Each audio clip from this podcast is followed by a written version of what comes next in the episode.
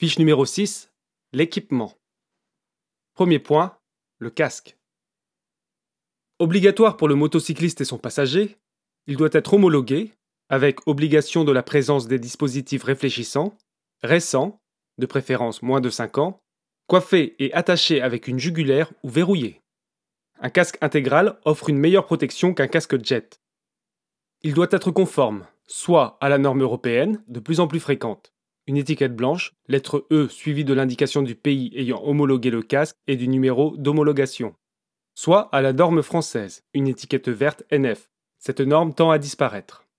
Quel que soit le type de casque, 20% sont éjectés en cas d'accident grave, et cela pour deux causes principales une taille du casque mal adaptée à la tête de l'usager, une jugulaire non attachée ou une attache trop lâche, ce qui revient au même en cas de choc. Il convient de ne jamais l'acheter d'occasion, le choisir parfaitement ajusté à sa tête. Après avoir mis le casque sans en serrer la jugulaire, il ne doit pas bouger ni compresser la tête. Le fixer avec soin, la sangle devant toujours être correctement attachée et serrée. Veillez à la qualité anti-rayure et anti-buée de la visière pour s'assurer une parfaite visibilité. Remplacez son casque obligatoirement après tout impact violent et de préférence tous les 5 ans. Deuxième point, la tenue. Le blouson protège non seulement des intempéries et du froid, mais aussi et surtout en cas de chute et de glissade éventuelle. Il contribue également à se rendre plus visible. Seul un vêtement adéquat peut contribuer à éviter fractures, contusions et autres très graves brûlures par abrasion. Toute tenue légère à moto est à proscrire. Les doublures en matière synthétique de type nylon sont à éviter absolument. En cas de glissade, elles fondent sur la peau, entraînant alors de très graves blessures par brûlure, difficiles à traiter, avec des conséquences parfois irréparables pour les tissus. L'idéal, un blouson certifié équipement de protection individuelle, EPI, renforcé au niveau des coudes et des épaules.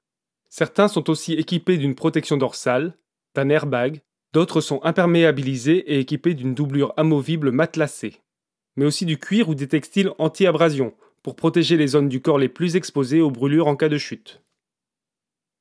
Troisième point, les gants. Les gants sont obligatoires et doivent être homologués CE. Idéalement, les gants certifiés KP sont renforcés aux articulations. Le beau temps n'empêche pas les coupures, les contusions et les brûlures par abrasion en cas d'accident. La conduite d'une moto sans gants est donc à proscrire, quelles que soient les saisons et la météo.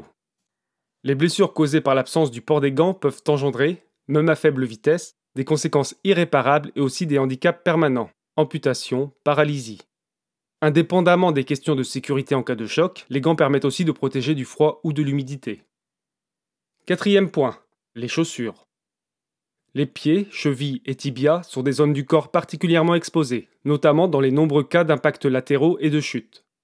À défaut de bottes spécifiques à la moto avec renfort, idéal bien sûr, des chaussures en cuir, solides et montantes, sont nécessaires pour protéger les chevilles. Les talons hauts et fins, mais aussi les chaussures basses, dénuées de protection des chevilles, sont à proscrire, de même que les sandales ou les tongs. Les blessures peuvent être irréparables.